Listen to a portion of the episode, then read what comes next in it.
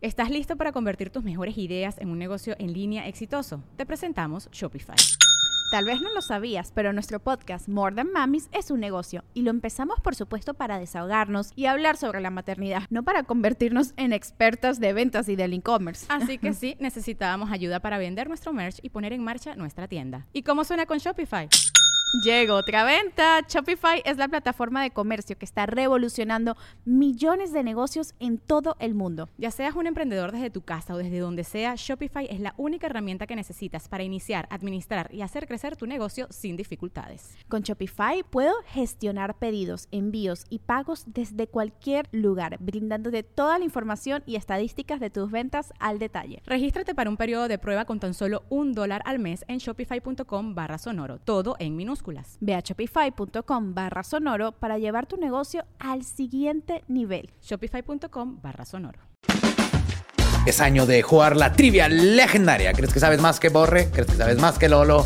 Prueba, prueba, prueba tus habilidades con la nueva trivia, trivia, trivia legendaria de leyendas legendarias. Disponible en Amazon.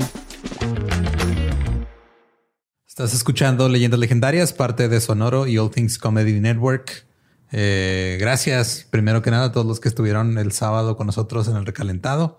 Eh, aparentemente eh, nos reíamos muy fuerte y se veía culero cuando pasaba eso. Sí, Pero creo que fuera de eso, este, todo bien.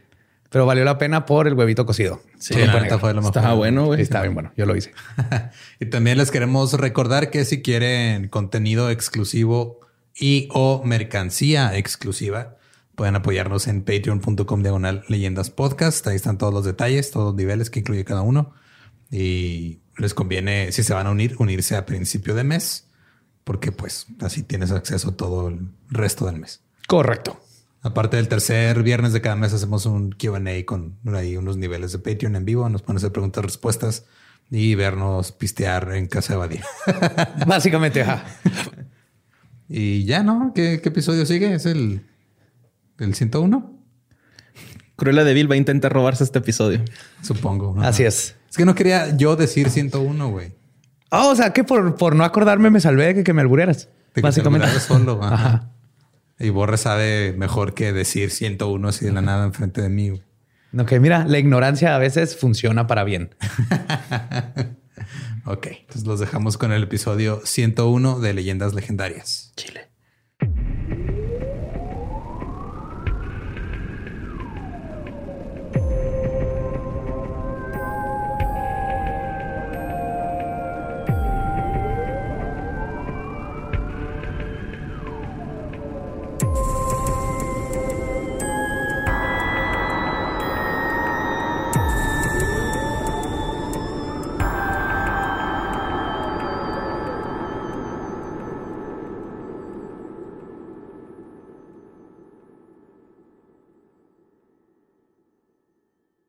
Bienvenidos a Leyendas Legendarias, el podcast en donde cada semana yo, José Antonio Badía, le contaré a Eduardo Espinosa y a Mario Capistrán casos de crimen real, fenómenos paranormales o eventos históricos tan peculiares, notorios y fantásticos que se ganaron el título de Leyendas Legendarias. Estamos de regreso en otro miércoles macabroso. Y como siempre, me acompañan mis buenos amigos Eduardo Espinosa y Mario López Capistrán. ¿Cómo están? Muy bien, gracias, Joe. Todo chido. Ya, Lolo. ajá, Se siente bonito llegar Sí, al mismo número que los dálmatas.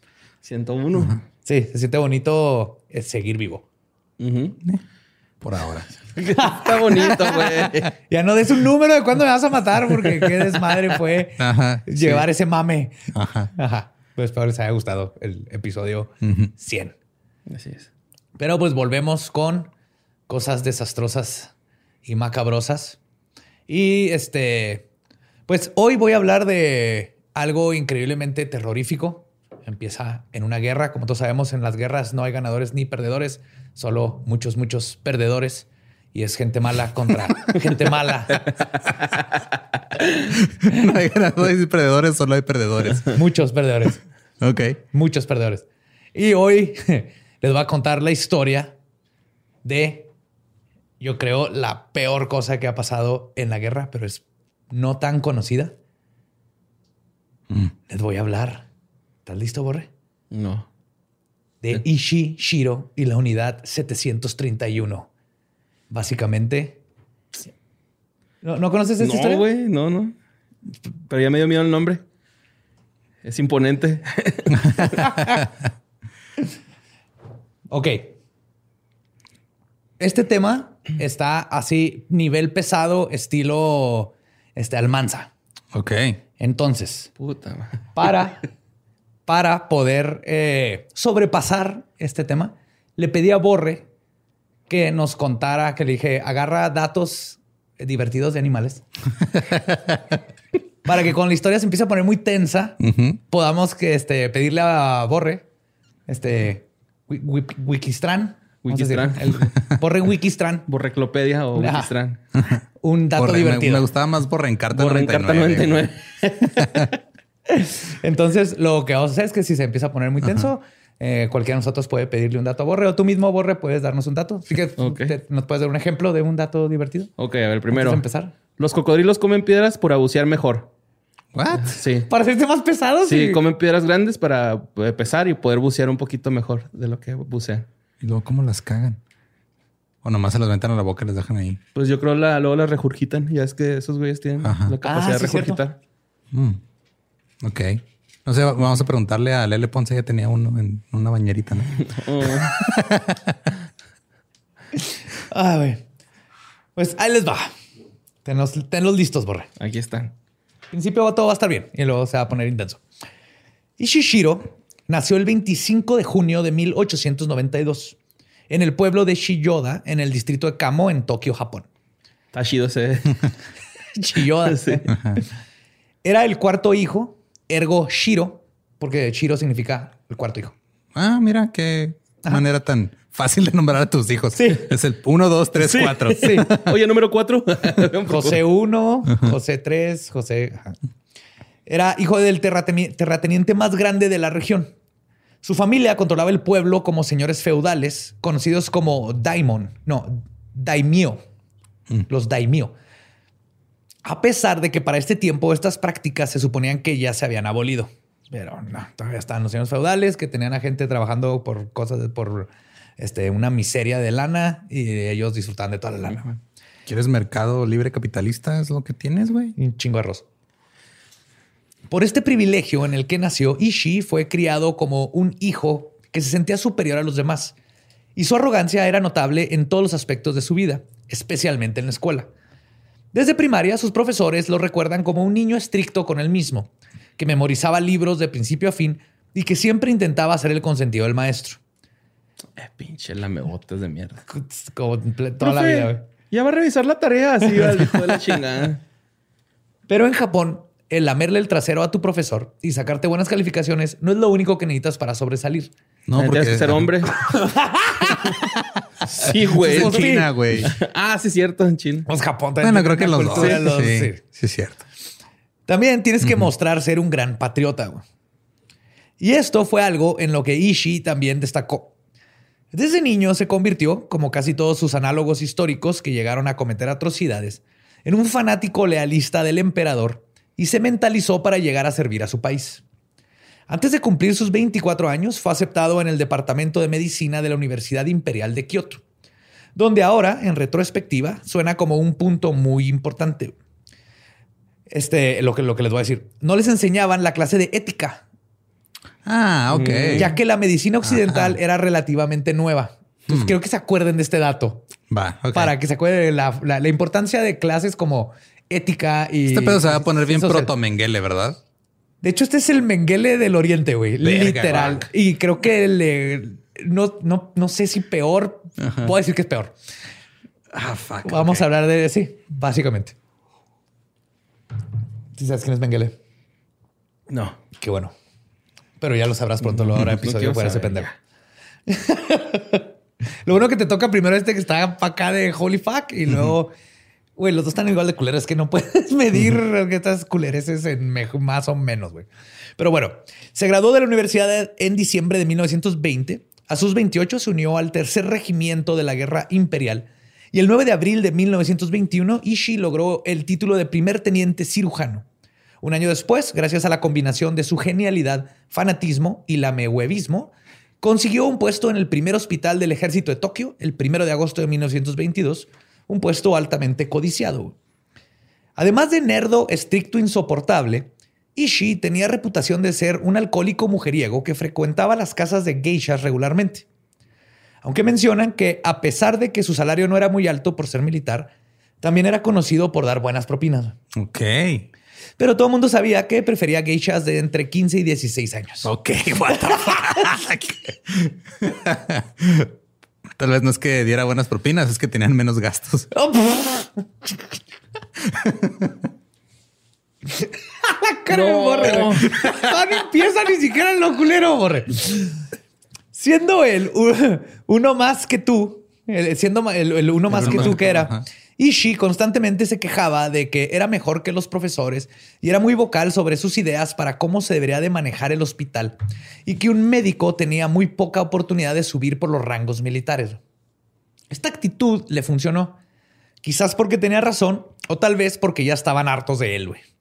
Pero el punto es que sus superiores lo mandaron a estudiar sus posgrados en estudios avanzados en bacteriología, serología, patología y medicina preventiva, de nuevo este, en la Universidad de Tokio.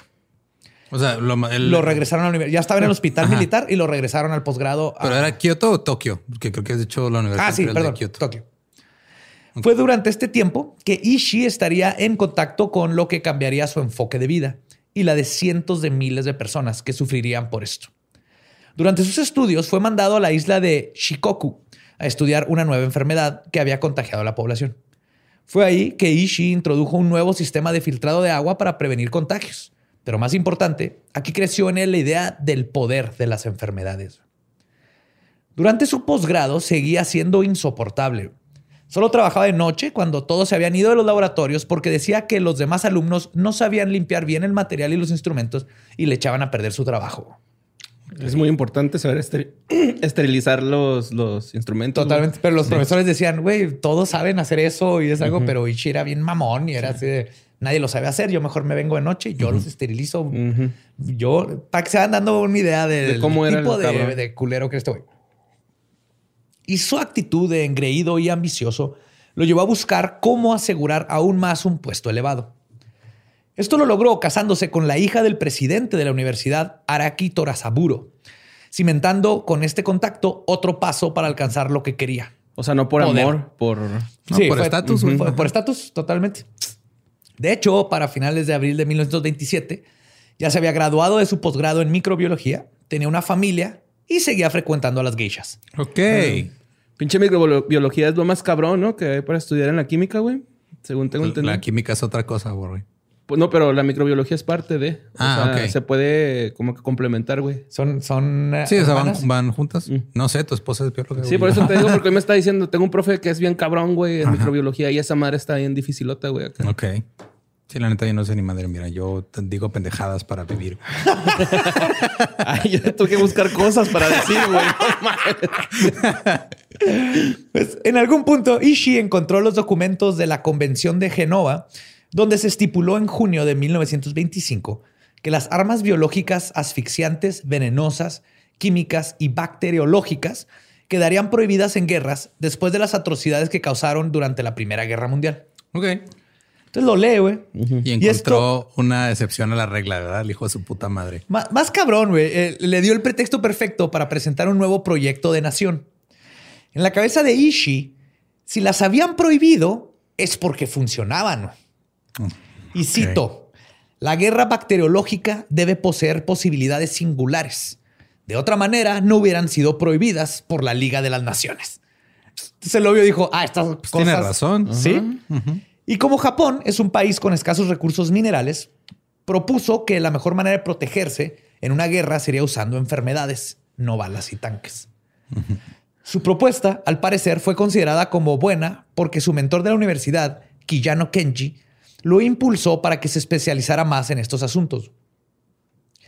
Siendo el emperador que era, el emprendedor, perdón, que era, Ishii pagó de su propio bolsillo un viaje por todo el mundo que duró dos años, donde visitó universidades en Singapur, Egipto, Grecia, Italia, Francia, Suecia, Suiza, la Unión Soviética, Alemania y otros 20 países. Luisito comunica esos tiempos. ¡Eh, qué pedo con tu tuberculosis, güey! ¿La puedo ver? ¿Me la prestas? ¡Wow! Vean esta malaria, ¿eh? ¡Wow! ¡Wow! Crack. Ay. Aprendió algo útil en cada lugar, pero donde más germinó sus conocimientos sobre los virus y bacterias fue en la Universidad de MIT en los Estados Unidos, quienes estaban más abiertos a compartir sus avances en el área. Todos los demás están como renuentes, pero MIT sí eran más científicos en el sentido de, ah, es un científico. Rusia, los demás lugares, era así como que... Sí, este güey quiere algo. ¿Por qué quieres verme el sífilis? A ver. ¿qué trae? ¿Por qué quieres verme? el sífilis? y Estados Unidos era más así de cáele. Ichi comunica. Cuando regresó a Japón, comenzó a hostigar y vender su idea de abrir un departamento dentro del ejército que se dedicara a la experimentación y producción de armas bacteriológicas por el bien del imperio. La mayoría de sus colegas y superiores estaban completamente en desacuerdo con él. Pero eventualmente su campaña de armamento biológico llegaría a los oídos de Kiyosume Chikahiko, quien servía como el ministro de salud del imperio y que además era un ultranacionalista. Ya sabemos, ¿verdad? Que todos Ah, mira, qué padre. los ultranacionalistas siempre terminan bien. güey. Claro. Con su apoyo, en agosto de 1932, se formó el Laboratorio de Prevención Epime- Epidemiológico con Ishishiro a la cabeza. Un nombre muy irónico, ya que el laboratorio terminaría funcionando para hacer todo lo contrario a prevenir. Sí, bienvenidos a su primer día. Aquí este, tenga su murciélago. Lléveselo allá.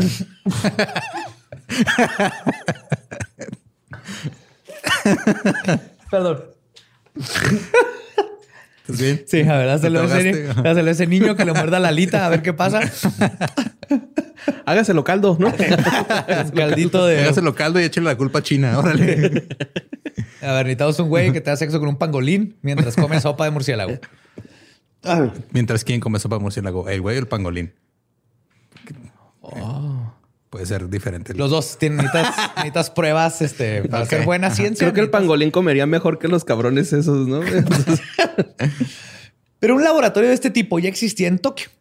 Aunado a esto estaba el factor de que Ishii había ant- antagonizado a todos sus colegas. Así que además exigió que su laboratorio se construyera fuera de Japón.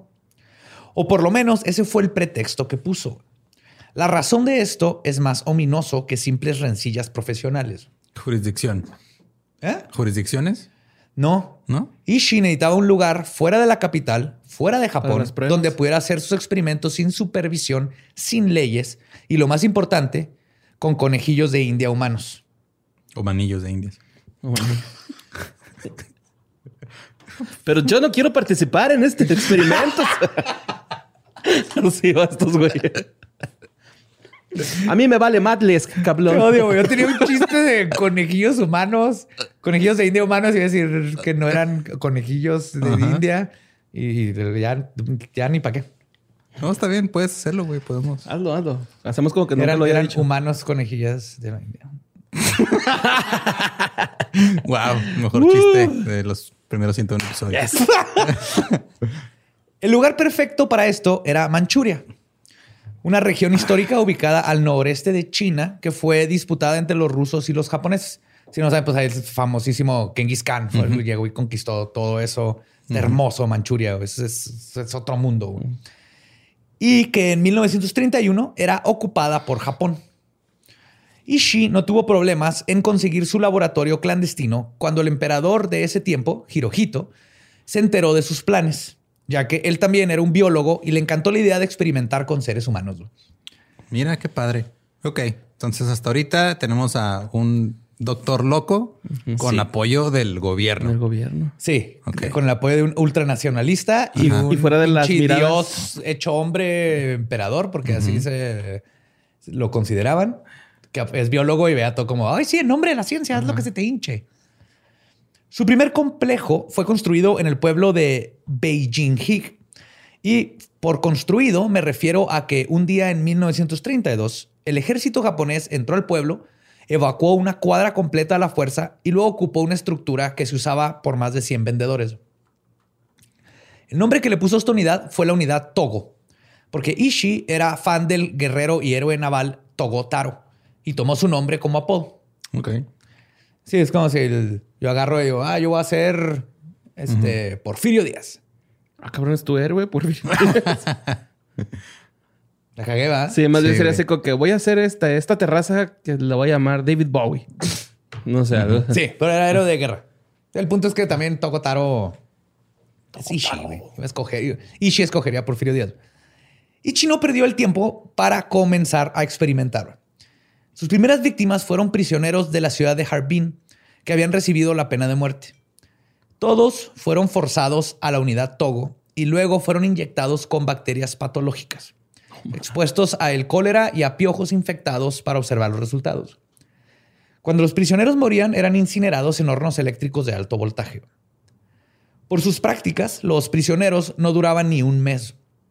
Así que comenzaron a no solo usar gente con pena de muerte, sino que cualquier persona que estaba presa por cualquier razón, que era básicamente como la Gestapo, llegaban y te agarraban. Este, y con un flujo continuo de sujetos ya tenían con quién experimentar. Así que Ishii comenzó también a elevar su grado de estudios sin tener la más mínima empatía por las personas. Las operaciones para estudiar los órganos internos se hacían sin anestesia porque Ishii no quería que esta fuera a afectar los resultados. Ah, qué hijo de puta, güey. Si un día necesitaba un cerebro para examinar, simplemente lo pedía y un guardia entraba a una celda, le rompía el cráneo a golpes a un prisionero y le extraía la masa encefálica y se la llevaba a Ishii. güey. Ay, güey. No era más fácil el abrirlo, güey, que lo amarraran. güey. ¿Por qué lo tenían que golpear, güey? Pues porque no les importaba. güey. Aparte, si le estás pegando en el cráneo, ya va a llegar dañado el pedo, ¿no? O sea, también los métodos exacto. son cuestionables. Ajá. Era, era- estaba empezando. Ok. Ah, ok. O sea, aprendió sus errores. Uy, pero que se aprendió, mira. güey. Mira. Mira. Ah. Y aunque las atrocidades concebidas en este laboratorio son atroces, este solo era el tentempié de lo que Ishii sería capaz de hacer en un futuro. La unidad Togo cerró después de que 16 prisioneros chino- chinos lograron escapar y contaron lo que habían vivido este, dentro de la tercera unidad, del, dentro, perdón, y la tercera unidad china del ejército se enteró y desmanteló el laboratorio del terror. Pero Ishii no sufrió ninguna consecuencia. O sea que los prisioneros escaparon y Sí, fueron. ¿Y con quién ajá. penetearon, güey? ¿Con quién fueron a Con- chismear? eh, serán chinos, fueron con los chinos. Ah, ok. es que. Manchuria está pegado a China, a Ajá. Rusia y luego acá está Japón. Entonces, Ok. eh, este era de, pues es- era Manchuria, pero luego los chinos lo agarraron y Rusia y Japón y siempre ha sido pues, desde Genghis Khan ajá. que estaba ahí metido con este. Entonces, todo el mundo se ha estado peleando esa área por años. Ok, ya. Ok, entonces los chinos que escaparon, Asia. que ahí vivían, Problemas de Asia, ¿no? Sí, exactamente. Entonces los que vivían ahí eran, eran chinos, que estaban ahí en medio de estos tres, pues estas dos cabrones, Rusia Ajá. y Japón, y eran los que se estaban chingando. Wow. Cuando regresó a Japón, el emperador estaba muy contento, no solo con sus estudios en epidemiología, sino que también por su filtro de agua, que fue un éxito en la comunidad científica. ¿Se acuerdan que había inventado Sí, un sí. filtro antes? Ichi estaba tan orgulloso de su invento que en 1933, ah, y esto aparte de que él vaya y pueda hablar con el emperador en persona, Sí, está Ujú. vas a tener ese acceso al emperador fuck. así de la nada. Está Sí. cabrón. Entonces, en 1933 fue con el emperador y le ofreció orina filtrada. güey.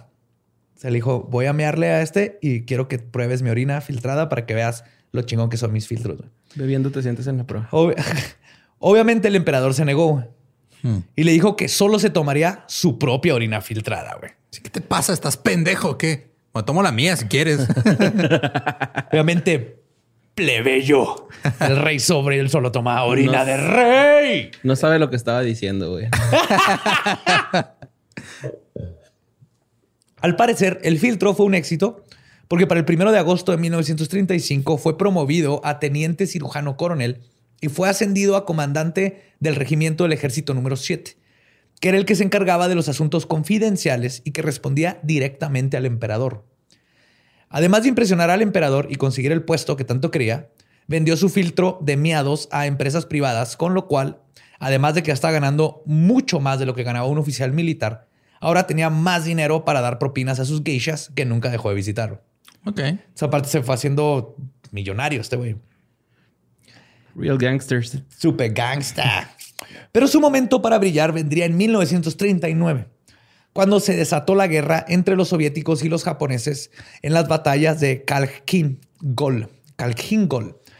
Ishii usó lo que había desarrollado en la unidad de Togo para envenenar el río con tifoidea y otros patógenos utilizando escuadrones suicidas.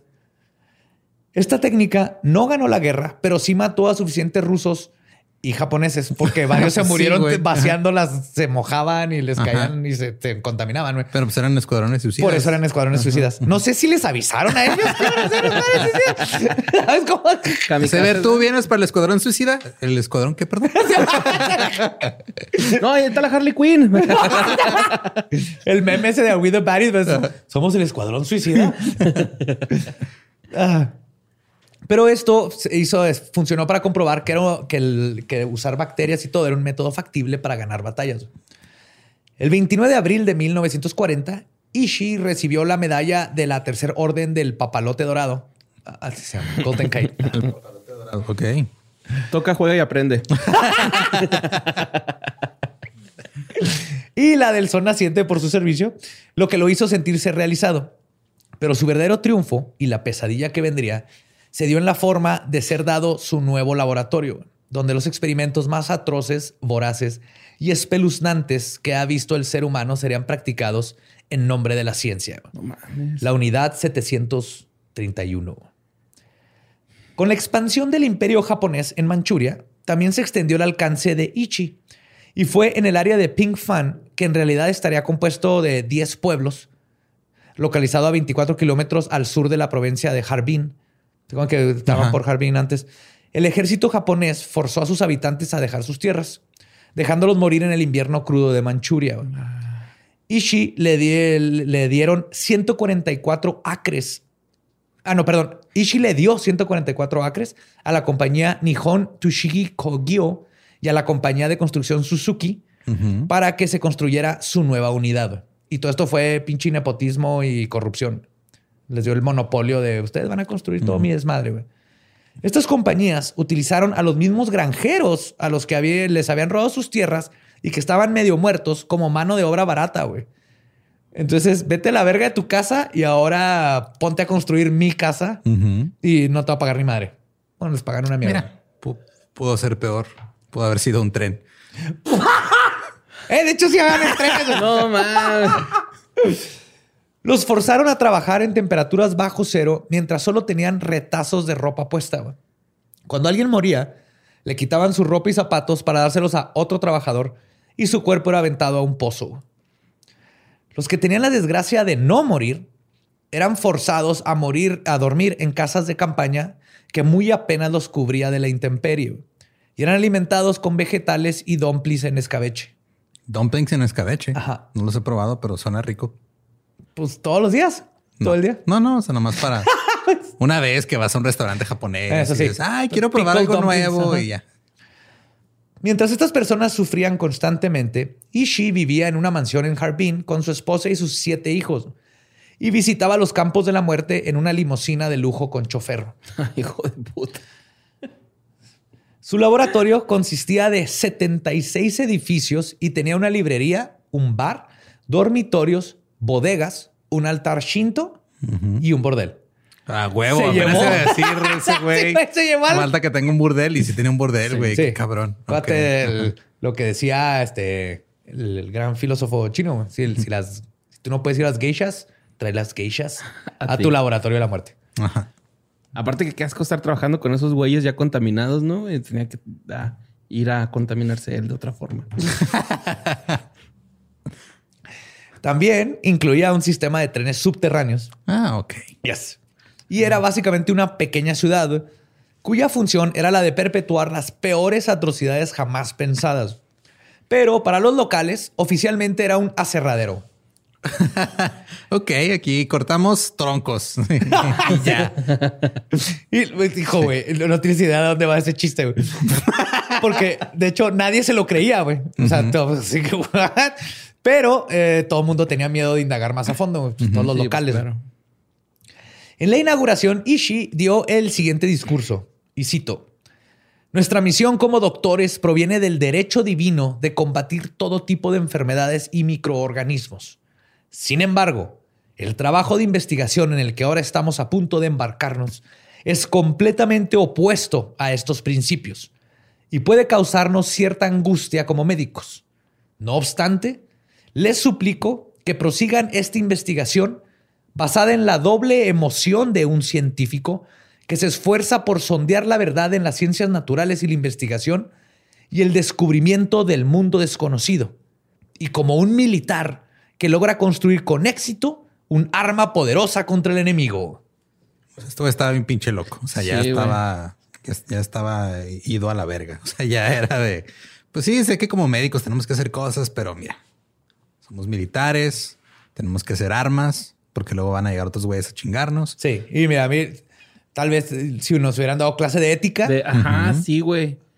Con eso, ¿no? Se hubiera calmado pero- una, una Mira, hay- también hay gente que ha tomado clase ética y le vale verga. Sí, Entonces, no, es lo que iba a decir. o sea, no, la, la clase ética no te da Ajá. ética si no eres, pero mínimo te hace de saber así como que, pues bueno, en el empatía, ¿no? Así, sí estoy mal. Esto no se debe de hacer. Este vato sí tenía totalmente la idea de que esto No, era completamente normal y bien. No debía haberme robado ese niño que iba con sus padres para inyectarle esta bacteria. Sí, güey, no mames. Pero lo más espeluznante de todo es que esta no fue la única ciudad que fue construida después de 1937 con todo este desmadre, bajo el nombre del Departamento de Prevención Epidemiológica y Suministro de Agua. ¿cuántas veces más sale esa palabra en el guion? Epi- epidemiolo- Epidemiológica. Epidemiológica. Un chingo, güey. Epidemiológica. Epidemiológica. Se construyó la unidad 1855 en Beijing, la unidad 1644 en Nanjing, la unidad 8604 en Gansu. Y la y- clase 406 en... Ah. Che, vamos. Bailando así los Es que toda... No sé, es que es- no sé por qué se me ocurrió. O sea, me acordé de esa novela, güey. Y luego me acordé de Irán Castillo, entonces ya me, des- me distraje un chingo. güey. Ah, Irán, la extraño. Ajá. Ahí anda ¿Qué todavía. estará haciendo? No sé, sígala en Instagram.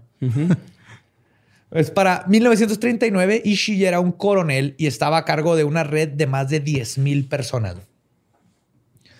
Pero fue en la unidad 731 en donde las pesadillas se volvieron realidad. Igual que en la unidad Togo, esta unidad era abastecida de personas para la investigación. En los reportes médicos de los experimentos que salían de la ciudad, se reportaban con el nombre de changos de Manchuria, changos de Taiwán, etc. Ah, Depende de dónde eran los No prisioneros. Pases de... Pues aquí tengo un dato muy interesante sobre los chimpancés. Los chimpancé- chimpancés poseen el récord de rapidez en el acto sexual. Entre los mamíferos lo consuman en tan solo tres segundos. ¡Tres segundos! Sí, o sea, son precoces, güey. Tres segundos. eh, Ese no es un rapidín, es un rapidón. Es un rápido. Sí, sí, en chinga. Gracias, Nada más por- acá se humedece y adiós. Gracias, Borre. Gracias por eso. este, pero todos dentro de la comunidad científica en Japón, porque les llegaba a toda la comunidad de las universidades y todo, incluso los que no eran parte de la unidad 731, sabían que se referían a seres humanos. O sea, aquí los Era como el que salía en... Eran dinosaurios, ¿no? El de, oh, oh, vamos a instalar otro Kimi. Bueno, que eran Kimi, no eran Kimi. Ajá. Dentro de la unidad, manteniendo la apariencia de ser un aserradero, les decían a sus prisioneros marutas, que significa troncos. Verga, güey. Sí, güey. Les decían troncos, güey.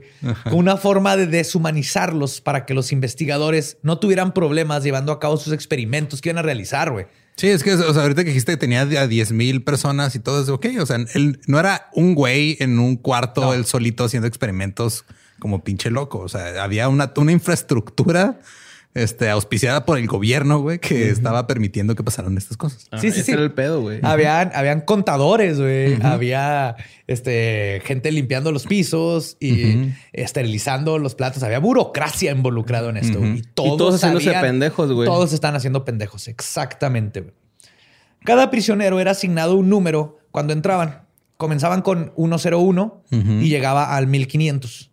Una vez que se alcanzaba esta cifra, el conteo comenzaba de nuevo desde 101 haciendo imposible que se sepa el número verdadero de víctimas que se produjeron en la unidad 731. Ok. Pero los cálculos más conservadores lo ponen en las decenas de miles, mientras que los más realistas le calculan que fueron cientos de miles de personas. Ay, güey. Los prisioneros eran confinados a bodegas donde cabían hasta 600 personas en una sola bodega. Los primeros experimentos que comenzaron a hacer en la 731 eran relativamente sencillos. Inyectaban a prisioneros que solo un porcentaje muy pequeño eran criminales verdaderamente. Simplemente agarraban a sujetos que necesitaban, mujeres, niños, chinos, rusos, todo tipo de lo que llamaban especímenes, güey, porque necesitaban ver la diferencia de los síntomas en diferentes edades, sexo y genética.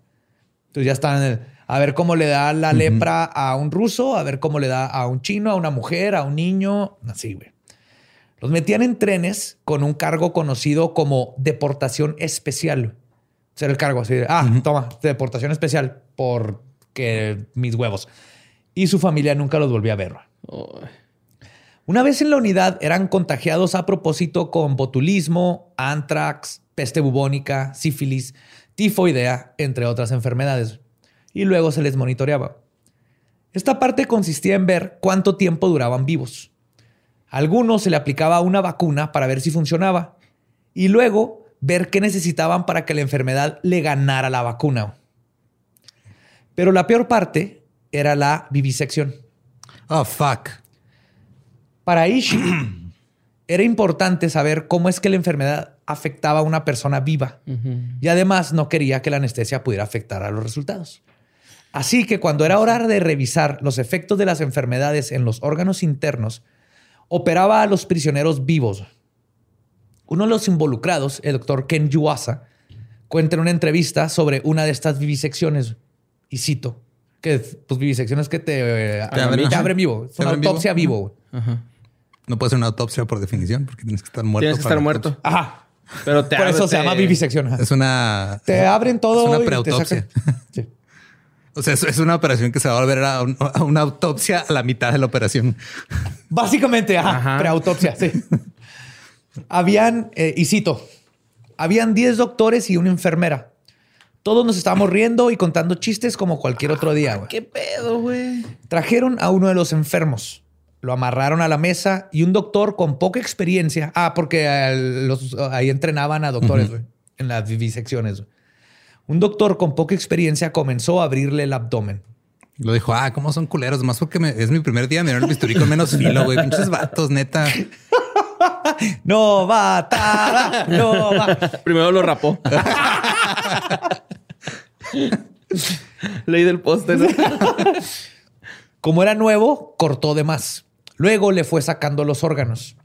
El prisionero, el prisionero gritaba de dolor hasta que eventualmente quedó exhausto y perdió la esperanza y se cayó. El experimento se pasó a también amputarle un brazo. En total logramos hacer. Eso ya no es un experimento, eso es un güey. Pues ya, mira, ya estamos aquí. ¿Qué pasa si le cortas ese pedo? Güey, eso es literalmente lo que hacía la unidad 731. Eso le mandan experimentos a, todo, güey. Sí, nomás es, ah, pues mira, ese güey, mira, está a punto de dejar de respirar. ¿Qué pasa si le echamos Coca-Cola en el apéndice desde afuera? Eso hacían. En total, logramos hacer seis experimentos con el prisionero. Todo el proceso duró una hora a hora y media hasta que el Maruta murió. Necesitas un dato divertido, Borre. Échanos un dato divertido. Las hormigas tienen entierro, güey. a diferencia de esta gente. Sí, güey. Sí, si se muere una hormiga, le dan entierro, güey. Le hacen un funeral. ¡Qué bonito! No sabía eso. Sí. Ay, mira, nos olvidó tener más moral y ética. Sí. Estos cabrones. Y puede cargar seis veces su propio peso.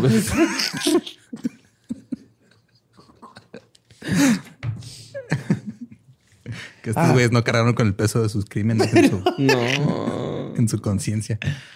En otra ocasión, abrieron viva a una mujer embarazada que estaba infectada con sífilis. Qué feo manera de decirlo al, al feto, güey. No. Espérate, güey. Muchas mujeres eran traídas a la unidad ya embarazadas, porque necesitaban mujeres embarazadas, o eran abusadas sexualmente ya en el lugar para, embarazarlas, para luego poder experimentar con ellas. En este caso, la mujer fue viviseccionada, su bebé fue extraído vivo. Luego comenzaron a detener el flujo de sangre de la placenta del bebé para ver qué pasaba mientras desangraban al bebé con una aguja que le enterraron en el dedo de la mano, al grado donde no podía doblar el dedo el bebé, güey. Y la madre dentro de sus gritos de agonía solo les pedía a los doctores que por favor dejaran vivir a su bebé. Pues fíjate, Joe, que la salamandra negra alpina tiene un embarazo de tres años, güey.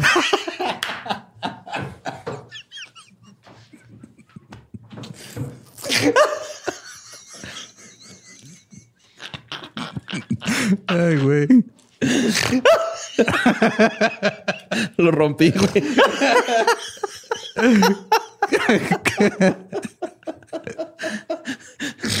te amo.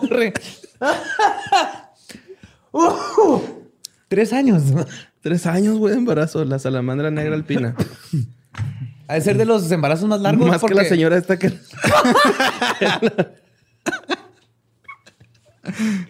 Ah, güey. Pues gracias por eso, güey. Pero ni la mamá ni el infante sobrevivieron. Y es por demás decirlo, pero ni una sola persona salió viva de la unidad 731. Si no morías por una enfermedad que te transmitieron, morías siendo cortado en pedazos sin anestesia en nombre de la ciencia. O sea, entrando ahí era una pena de muerte, ya si, si te metían a la unidad. Pero pues hubieran agarrado a criminales de neta, ¿no, güey? Así Es que necesitaban- puros ojealdras, güey. Es que llegaron, o sea, empezaron así, ah, mira, ese güey tiene pena de muerte. Y, ah, mira, este, ¿qué hizo? No, pues que mató a una persona. Ah, ok. pues, Se les chido. acabaron. Y Luego ya se les acabaron. Este güey dice, ah, mira, ese güey se robó un pan, güey, tráetelo. No, y hay unos que eran, no trae pasaporte, se cruzó mal la calle, ya. Igual que los nazis. Mm, empezaron ya nomás a agarrar, era el pretexto. Pero obviamente, para las atrocidades que estaban haciendo y el nivel de experimentos que estaban queriendo hacer, no podías esperar a que llegara un criminal que estuviera en pena de muerte. güey. Entonces, Se iba a parar el... Sí, bueno. El flujo no de puedes parar víctimas. la cadena de suministros, borre. De eso funciona la economía, güey.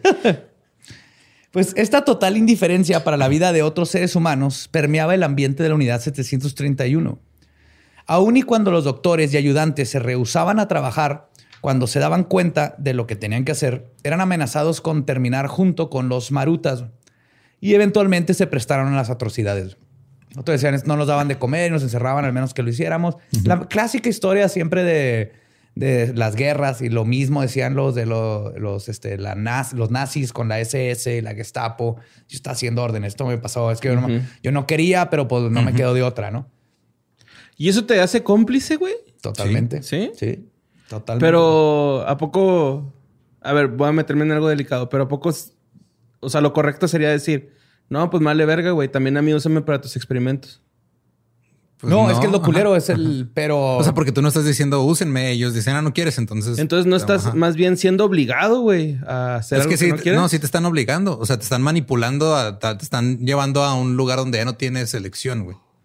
O sea, te están, este, a lo mejor no te están obligando a punta de pistola, pero sí no te están dando de comer, te están maltratando, te están, este, manipulando psicológicamente. Va a llegar el punto en el que te vas a quebrar y lo vas a hacer porque no ves otra salida, güey. O sea, esa es manipulación psicológica a un nivel. Pero va este, poco a Es poco, institucionalización, ¿no? Ese pedo ya, y adoctrinación. Y luego la gente poco a poco, porque el- van a ver, siempre son este, las cabecillas las que empiezan a manipular y llega un punto en donde ya la mayoría acepta. Y entonces se convierte en, lo normal, güey. Sí, es peligrosísimo esto, güey. Lo hemos visto una y otra vez en, en mil atrocidades. O sea, nos ha tocado otra guerra mundial, pero lo que fueron las guerras mundiales es, se dieron de la misma manera. Así. Otros eran adoctrinados desde jóvenes para que perdieran su humanidad. Muchos jovencitos entre los 15 y 16 años que eran conscriptos en el ejército terminaron en la unidad 731. Comenzaban sus labores asistiendo a los doctores en las vivisecciones, extrayendo y guardando los órganos de los pacientes y poniéndolos en frascos donde eran usados para cultivar bacterias. Esto permitió que la unidad 731 fuera capaz de producir enfermedades en cantidades que podrían matar a todo el mundo varias veces. Ay, güey. Ahí te va. O sea, ha- hacerle un ciclo al, al planeta. Sí, sí, Ajá, ajá. o sea, ponle No que con esta enfermedad puedes matar a todas las personas del mundo. A estos güeyes podrían hacer eso 10, 15 veces. Ahí te va. Normalmente un cultivo, un cultivo de plaga bubónica se mide en gramos. Ujú. Ishi logró tener la capacidad de producir al principio 30 kilos de plaga en un par de días. No mames. Pues fíjate que el tiburón es el animal que pone los huevos más grandes y son de 20 centímetros, güey. No es la avestruz como muchos creemos. Ok. ¿Qué era la avestruz? Tibu- Hay tiburones que ponen huevos. Sí. Porque hay tiburones que dan luz, dan a luz. Ah, vivo. pues estos ponen huevos de 20 centímetros. Ese, por eso me hizo olvidar que este güey Pues, tenía no hay tiburones 30 mamíferos. kilos de. No mamíferos este, pero dan luz vivo. Ah. De hecho, que tienen los tiburoncitos dentro y hasta se comen unos a los otros en el vientre, güey. Eso es lo más mero del mundo. ¡Mero! Tú me comí a mi hermano, ¿tú qué hiciste? ¡Ah! ¡Te odio, madre! y se van, ¿no? Pues las atrocidades de Ishii no se relegaban solo a los interiores de la unidad. Una parte de los estudios era poder cultivar patógenos, pero la finalidad de todo era encontrar cómo esparcirlos a la población para que pudieran funcionar como armas biológicas. Sí, porque de qué te sirve este tenerlo ahí si no lo puedes Sí, llevar a todos lados. Tengo 30 kilos de plaga 30 kilos, bubónica, ajá, pero sí, ¿cómo chingados le hago para que mate a la gente que no quiero? En el verano de 1941, Ishii le avisó a su equipo en una junta que el ejército estaba contento y había aprobado el proyecto que involucraba experimentos con piojos en la población. Y cito, con el equipo disponible y su tasa de producción, la división de producción puede ya fabricar hasta 300 kilogramos de bacterias de la peste mensualmente y de 800 a 900 kilogramos de gérmenes tifoideos. Esto fue verificado por otro acusado en el juicio de Khabarovsk en Rusia. Ahorita vamos a llegar cuando se agarran, pero tenían 900 kilogramos de tifoidea mensualmente. Nomás dijo piojos y me dio ansia, güey, en la cabeza. Güey. espérate, güey.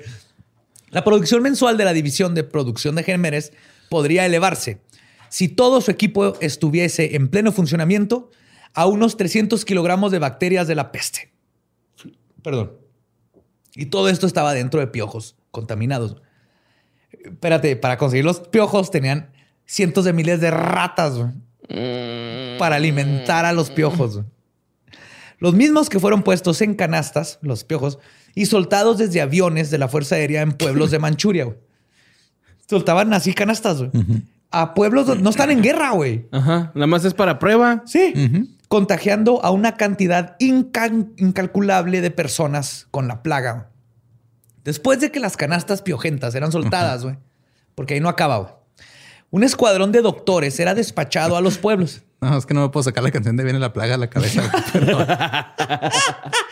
Güey, no me puedo sacar un dato que leí de que los ratones se ríen, güey. O sea, si le haces cosquillas se ríen. ¿Neta? Ah. Tienen estímulos. Iba a cantar. "Tiriririn, tin, tin, tin, tin, Ahí viene la plaga. ¿Eh? Remix. Me voy a morir. Los Ay. pinches piojos. Este, después de que las canastas caían, un escuadrón de doctores era despachado a los pueblos. Los pobres pobladores se encontraban con hombres en ominosos trajes blancos que preguntaban por los enfermos. Cuando la gente los llevaba con sus familiares creyendo que serían ayudados, los trajes blancos los tomaban y les practicaban la vivisección en medio de los campos y enfrente de sus familiares. ah, no mames. recolectando muestras para llevarlas al laboratorio. güey. Si alguien se veía como que este güey está aguantando, vamos a ver qué está pasando, se lo llevaban al laboratorio. güey. Hacían todo eso, güey. O sea que no pueden esconderse ni siquiera ahí en No, pobladito que era. No, aparte esta gente, o sea, leí una historia bien culera de este, una, una chava de 20 años que estaba con la familia y los ganglios, y esto es porque estos güeyes que fueron a revisar los reportaron, se le inflamaron al grado que estaba más ancha su garganta que su cabeza, güey. Pero ella sabía que se quedaba en su casa y iba a matar a su familia, entonces se fue al campo y a, no sé, 30 metros de la casa, ahí se echó y ahí estuvo 3, 4 días hasta que se murió. Y su familia, ya cuando se murió, fue y la quemó, güey, no la podían tocar. Y la quemaron ahí en el campo, güey. No mames. Entonces ella, e- este es lo que le pasó a cientos de miles de familias. güey. Y Un estos, cuerpo güey- humano tarda en que... Ah, no es cierto. Ay, güey. Pues otro experimento para diseminar enfermedades parece sacado de una de las leyendas urbanas más terroríficas de Halloween. Personal de la unidad 731 llegaba a pueblos a regalarle dulces a niños, todos contaminados con la plaga, la peste o antrax. Damn. Pinche Loloberto ya me dejó pegada la canción de la plaga. O sea, pero que digo también qué dulces eran. O sea, porque si eran así. Pero digo, va- vale la pena que te dé pe- peste bubónica por un sneakers, güey. Tamaño grande, o sea, normal. Una picafresota, güey. Entonces, una picafresa yo estaría muerto hace ya siglos, güey. Si fuera un pinche chocoflan, se andan dando un tiro, güey, pues ahora no hay pedo, güey. Sí, te veo a ti, sale un güey de un, de un este. Si tiene chilito tamarindo, yo le entro, En, güey. en la noche, así vestido de blanco, y dice, Lolo, ¿quieres una picafresa? Sí. Y te dice aquí unidad 731, güey. Ajá. Vas a comerte esa pinche. Primero la enjuago, luego ya me... Con una manzana. Le soplas. güey. Si le soplo, ajá, es como cuando se te cae el piso, se le soplas, güey. Nadie se ha muerto Es más, por comerse algo que se cayó al piso. ahí se te hizo- va. ¿Qué pasa si la tiro al piso y me espero que pasen los cinco segundos? Así ya la peste se, Se va cancela. al piso, güey, se cancela con la... Sí. Con la Ah, sí, pues la chupa el diablo, se enferma él, güey. Ahí está. Ey, no somos doctores, acuérdense. ¿eh? Entonces, no estamos seguros de que funcione o no eso. Pero y también, además de todo esto, desarrollaron patógenos en aerosol para ser expulsados de bastones y plumas fuente. güey. Ok, eso suena más James Bond. Sí. Al perfeccionar. toma, te vas a morir en dos semanas. Uy, no, me toques, no me toques, no me toques, no. Como Rick, ¿no? No me toques, no me toques, te vas a morir. Al perfeccionar las técnicas de contagio, Ishii decidió que la unidad 731 debería experimentar con otras cosas en nombre de la ciencia, entre comillas, obviamente. Y la depravación de estos pseudocientíficos y su imaginación parecía no tener límites. Amarraban a prisioneros a estacas para luego detonar artefactos explo- explosivos de diferentes tipos frente a ellos a diferentes distancias, solo para ver el efecto del desmembramiento y el daño que hacía la metralla sobre el cuerpo humano. El teniente coronel Ikrai de la segunda división de la unidad 731, junto con el oficial de investigación Futaki, decidieron en una ocasión amarrar a 10 prisioneros chinos a estacas y detonar unos explosivos que contenían gas gangrena. Nomás, yes, así se llama, güey. El gas gangrena, güey, también es conocido como mionecrosis. Es una infección que destruye las fibras musculares, causando necrosis de la piel. O sea, se te muere la piel, se pone negra. Ampollas negras necróticas y un dolor insoportable. Si alguna vez han visto ¿Qué una foto de alguien ajá, ¿Qué tanto tiempo se tarda en provocar eso? en provocarlo días, Ajá. dos, tres días Y y, la muerte en menos de una semana. güey. Y de hecho, si han visto, es lo mismo que causa una mordida de una cascabel, por ejemplo. Si han visto la Ah, mano de sí. alguien cuando te muerde una cascabel que se pone negra con ampollas, ¿No he eso es, es- eso es gas gangrena. güey. No he visto, pero he visto el del frasquito con sangre y luego que le echan el veneno y luego. ¿Cómo le- lo- cómo se coagula luego. Es luego. horrible, güey. Pues ellos eh, pusieron ahí a los prisioneros, güey. Y ellos dicen, y cito en sus reportes, los 10 prisioneros chinos fueron atados a estacas de 10 a 20 metros de, a distan- de distancia y luego una bomba fue explotada con electricidad. Los 10 resultaron heridos por metralla contaminada con gérmenes de gangrena gaseosa. Y en una semana todos murieron en un severo tormento. O sea que estuvieron sufriendo todo el tiempo. Güey, se te, se te, todo donde está la gangrena se pone negro, es un dolor insoportable porque te está matando todas las terminaciones nerviosas. ¿no? Cuando pasa eso y no hay forma, te tienen que amputar para sobrevivir, güey. Pero ellos no les amputaban. ¿no? Creo que me la van a amputar, gangrena. Pero fíjate, la anguila eléctrica puede emitir una descarga de 600 voltios durante unos milisegundos. ¿600? Una anguila eléctrica, 600 No voltios. mames. Es una anguila eléctrica puede este, darle poder a un rave por 30 segundos. Mm, milisegundos, no menos. No, es un- chinga. Es así. Ajá. Ajá. sí, nada más. Drop ya. Ajá. No llegas a base. Gracias, porque estás, me estás ayudando a poder continuar con esto. Y los tormentos que les aplicarían a sus prisioneros solo se pusieron más sádicos con el paso del tiempo. Comenzaron a amputar extremidades de las personas sin anestesia y cambiándolas de lugar para ver qué pasaba. A ver, tú eres zurdo, te voy a hacer diestro. Sí. Les ponían una pierna en el brazo, el brazo en la pierna, güey, la muñeca en lugar del pie. Te voy a poner la cabeza en el culo y el culo en la cabeza. a ver, habla. Directo a la presidencia. Sí, habla, habla. Qué pendejos. Cuando vas al baño.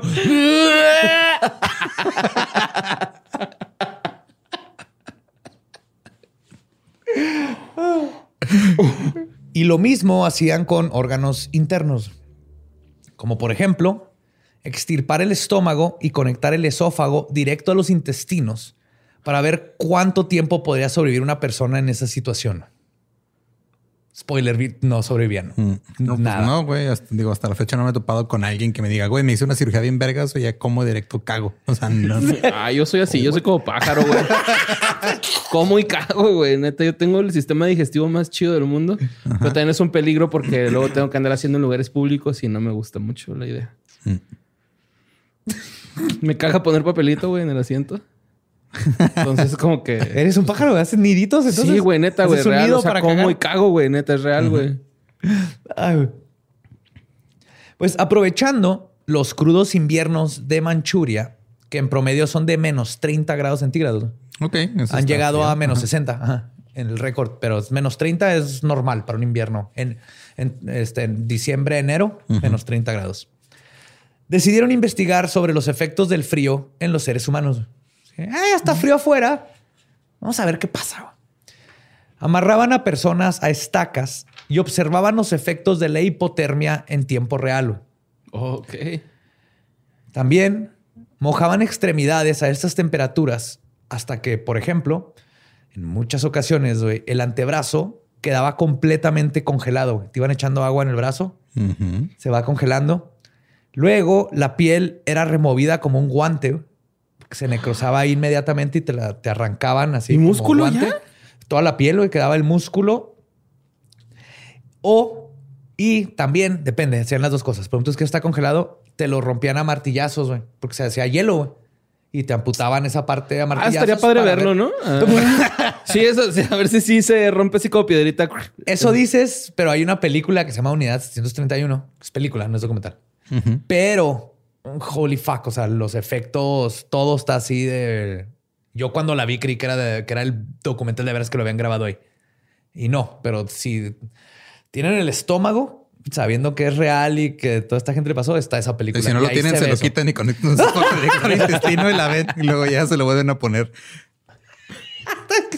Voy a conectar el esófago a los oídos para que cague por. Vamos a hacer todo un nuevo sistema digestivo. Entonces hacían eso. güey. Luego llevaban a la persona al quirófano donde le, apuntaba, le amputaban el brazo hasta el hombro. Después de un tiempo de recuperación, las piernas, primero hasta la rodilla, luego el muslo. Finalmente, cuando solo quedaba un torso con cabeza, Lo daban a, lo ponían a dar discursos motivacionales. Güey, sí, lo pensé, güey. Escribió como 10 libros, ¿no?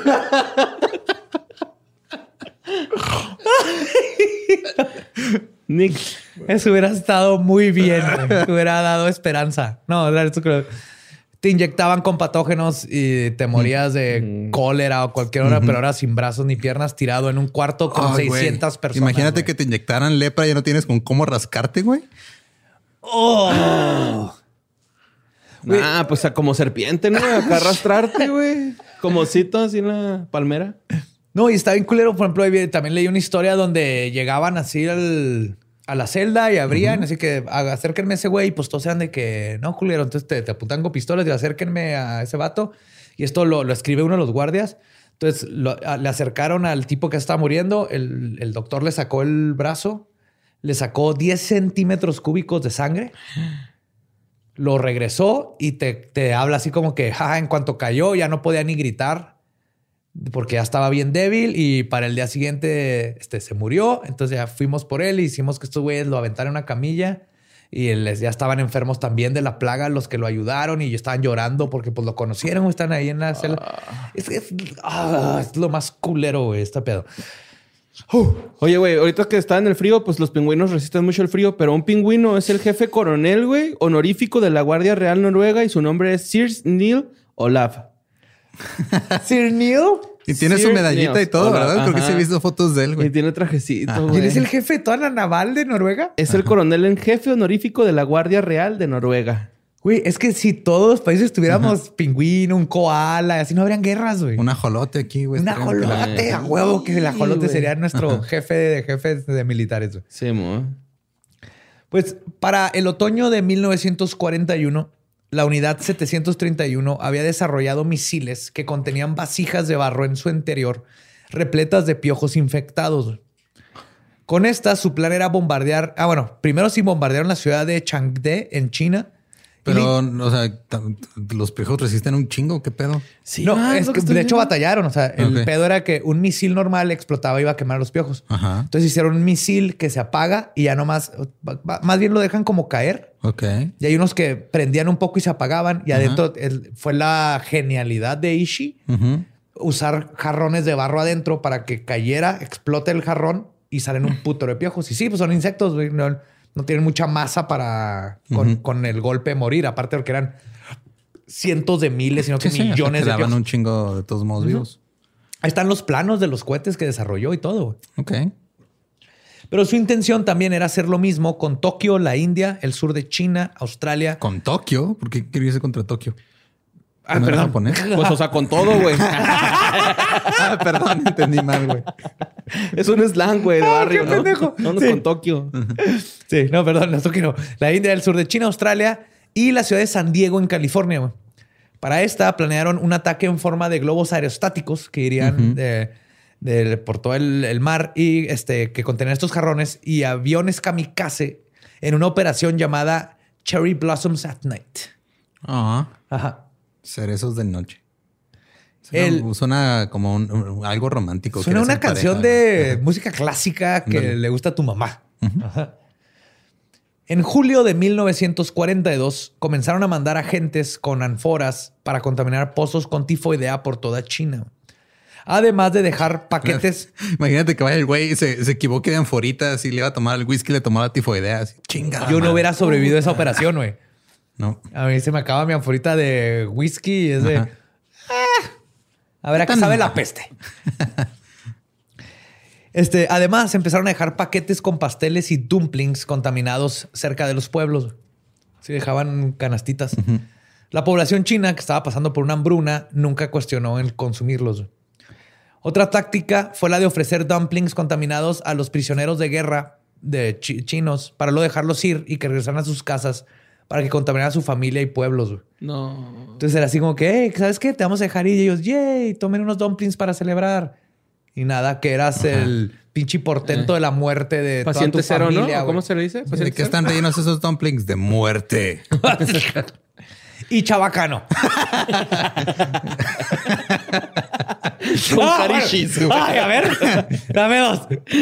¿Tienes salsa soya? Guaca, el carishi. Pueden comer esa madre. Carichi. El queso cotaje. Sí, sí, cotaje para los. El carichi.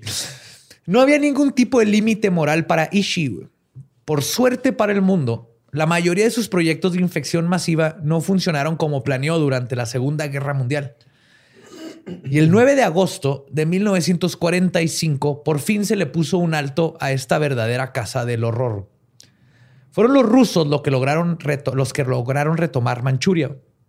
Cuando Ichi se enteró de esto, ordenó a su hermano Takeo, que era el encargado de seguridad de todo, que le dijera a los científicos que se subieran a los trenes subterráneos y huyeran. No sin antes quemar absolutamente todas las pruebas que existían en el laboratorio. Esto incluía a los presos, güey, que aún estaban ahí. No seas mamón, güey. Y cito, el 11 y 12 de agosto de 1945, con motivo del avance del ejército soviético y con el objeto de ocultar que el ejército japonés de Kwantung se eh, había fabricado armas para la guerra bacteriológica y que la rama 637 del destacamento 731 bajo mi mando había estado involucrado en estas actividades delictivas, por orden mío, todos los locales de servicio y vivienda de la sucursal, equipos, materiales y documentos fueron destruidos por el fuego. Y con el mismo propósito, por orden mía, el 14 de agosto de 1945, veneno en forma de cianuro de potasio fue entregado a todo el personal, eran 120 hombres que todavía estaban ahí, para que se los llevaran a, este, los llevaran a suicidarse en caso de que surgiera el peligro de ser capturados por las fuerzas soviéticas. En el tren, los que iban ahí con sus pildoritas y unas enfermeras y todo, Ishi llegó y personalmente les habló mientras sostenía una vela gigante, güey. No sé por qué traía una pinche vela, yo creo que no, no había luz, pero lo describen que traía una vela. Y les dijo, y cito, los voy a regresar a todos a casa. Cuando lleguen ahí, si alguno de ustedes habla sobre los secretos de la unidad 731, Yo personalmente los voy a buscar. Y les voy a meter esta vela en el culo. Prendida. Y está hecha de caca de sífilis, eh, culeros. Te va a quemar el culo y te va a dar sífilis. Bien encerado, güey. el vato, güey. Me da más pinche miedo, güey. Si mejor dame peste bubónica, güey. No me quiero imaginar a Ichi y deja que le vean la carilla, güey. Entrando en una vela, güey. Ah, güey. Dice, yo los voy a buscar y los voy a encontrar. Aunque tenga que separar las raíces del pasto para hacerlo. güey. Akama Masako, una enfermera que se encontraba en la unidad en sus... ¿Dónde estaba? Ella estaba en el laboratorio los últimos días. Es que, güey, es, es perfecto. ¿Akama Masako? Ya no lo Acá, digas. güey. mamá. Acá, mamá. sa- Saco. No mames, es todo lo que tiene que tener un albur, güey. O sea, esta, esta mujer. Enfermera alburera. Eh, estaba ahí en los últimos días, güey. Que- estaba en medio de experimentar con una de las madres sifilític- sifilíticas y su hijo. Cuando un investigador llegó gritando que varios Maruta habían escapado durante el pánico de la evacuación. Todos fueron capturados y ejecutados, al igual que el resto de los prisioneros que aún estaban vivos. Todos los cuerpos fueron puestos en el incinerador, ocultando para siempre el número total de las víctimas de la unidad 731. El resto de las instalaciones fue dinamitada para terminar de ocultar la evidencia del infierno en la tierra que habían creado. Después de esto, O sea, por mucho que el güey dijera, "Ah, es un nombre de la ciencia y lo que estamos haciendo, este, creo en eso todo, el güey sabía completamente Que la estaba cagando. verga. totalmente, güey, es la forma que él se justifica, así como un asesino en serie se justifica el por qué mata. Este güey Ajá. usó la ciencia para justificar por qué era un hijo de la... No, no, no, güey. Igual el güey seguía con la mentalidad de "Y lo tengo que ocultar, no porque esté mal, sino porque hay unos tratados ahí que nos van a chingar si se usan en nuestra contra. Güey. aunque no estemos mal, pero esto es por el imperio y estos güeyes no se merecen. Pero vamos a ver que, no, al final de cuentas es un cobarde como todos los demás este güey. Ok. Después de esto, Ishii hizo lo que cualquier hombre honorable haría, güey. Fingió su muerte. In- incluso organizó un funeral, güey. Y escondió sus documentos personales, porque tenía documentos de todo, güey, en su patio y huyó. Pero la CIA no tardó mucho tiempo, que todavía no se llamaba la CIA, pero lo que eventualmente... Se convertiría en la CIA. Ajá. No tardó mucho tiempo en encontrarlo en el pueblo de Kamo, ahí mismo en Japón. Gracias a varios prisioneros de guerra de los Estados Unidos, Rusia y China que habían sobrevivido, no los que estuvieron en el, en el 131, güey, 731, Ajá, en otros. en otros 139. campos. Ajá. fue que, este, gracias a ellos que declararon, fue que el mundo ahí en ese momento se empezó a enterar de las atrocidades de la unidad 731. Cuando se supo de su arresto, más declaraciones sobre torturas y experimentos salieron a la luz de informantes y civiles y rápidamente los Estados Unidos y Rusia se dieron cuenta que tienen en sus manos a un enemigo de la humanidad. Así lo clasificaron. Ishii fue interrogado por los servicios secretos de Rusia y los Estados Unidos. Iba a Estados Unidos, trataba de sacarle algo, no decía nada, y luego los rusos y así, ¿no? Luego iba un, un gringo vestido de ruso a ver si lo engañaba, güey. a ver si lo sacaba de pedo. No, I am, I am Vladimir. I'm Vladimir. Lo que causó una situación muy tensa entre las dos naciones, ya que ambos lados temían que si Ishii le confesaba a uno o al otro, este, iba a empezar a haber un desmadre. Porque, ay, si él les, les da los secretos de lo que hizo y a nosotros no. Y todos estos se hicieron en la casa de Ishii, donde lo tenían bajo arresto domiciliario, ¿eh? Ok. No, no fue directo a la cárcel. No mames, güey. ¿Por qué no? Pues porque es una eminencia científica, güey. No se merece el mismo trato que. no Va. sé, güey, porque Fíjate- toman decisiones bien estúpidas de repente. Fíjate, me recuerda a las nutrias, güey, que tienen un bolsillo especial en la piel donde guardan a su piedra favorita. ¿De qué? ¿Las rutas tienen piedras? güey! ¡Las zapatas! Sí. Yo también tengo Ya una piedra favorita. Bueno, colecciono piedras Ya ves que bonitas. ellos agarran así de la manita, güey, cuando duermen. y- Para no separarse. Para no separarse. Esta es una de las cosas más bonitas que hacen, que tienen una piedra favorita y la guardan en una un bolsita. bolsillo nomás que tienen en la axila, güey. La tienen en la axila la bolsita y ahí se la guardan. acá. ¿Por qué no sabemos de esto todos los que estamos vivos? No sé, yo se ve que las nutrias son de los animales que tienen este índices de violación más altos en todo el reino animal, pero ese dato no es divertido ni bonito. ¿por qué me echas a perder las nutrias? Porque es mi trabajo echarte a perder cosas. Delfines, nutrias, piratas. Todos violan, ¿no? Luego me los echas. y ya, obviamente, ya. Cruzaron esa línea. Están perdidos para mí. Pues sí, pero lee otro borre para. Mira, para que se aliviane Joe, existe una versión gatuna del corgi. ¿Qué? El gato Munchkin. Es como- What? Sí, y tiene los patitos bien cortitos y bien bonitos. Así, patas de oquis, como sí, los- patas de okis. Ay, ahorita lo voy a googlear terminando esto, porque todavía nos falta. Ay, güey. Pero están, esta- lo- están los rusos y los estadounidenses. Y los gringos estaban muy nerviosos cuando iban a entrevistar a, a Ishi, porque su chango, tenía un chango, les ponía más atención a ellos que a los rusos. ¿Este sí era un chango de neta? No, este sí era un chango de neta. No, no, no, era una Era código para tengo un esclavo No, no, no. manchuriano. Tenía un chango de mascota Ok. y les ponía más atención a los gringos. Ok. Entonces los de Estados Unidos estaban de que es que a lo mejor el güey no hablaba ruso, entonces no. Ellos creían que tal vez el chango estaba contaminado con algo y lo entrenaron para atacar a los gringos, pero bueno. A final de cuentas, las dos naciones llegaron a un acuerdo. Los rusos recibieron a 12 científicos de la unidad 731 para ser juzgados por crímenes, este, crímenes de, al- a la humanidad en el juicio de Kaborovsk. Kabarovsk. Khabarovsk. Khabarovsk, que lo mencioné ahorita, ¿no? Bueno, antes. Donde las técnicas, este, aquí durante el juicio, güey, lo chido es que las técnicas de interrogación rusas probaron ser muy eficientes para conseguir la información que Ishii no les dio, güey. Pues claro, güey. Los rusos, si algo Sí, saben, es como. Ajá. Ah, jamás se le hubieran sacado la información a una jirafa, güey, porque las jirafas son mudas, güey.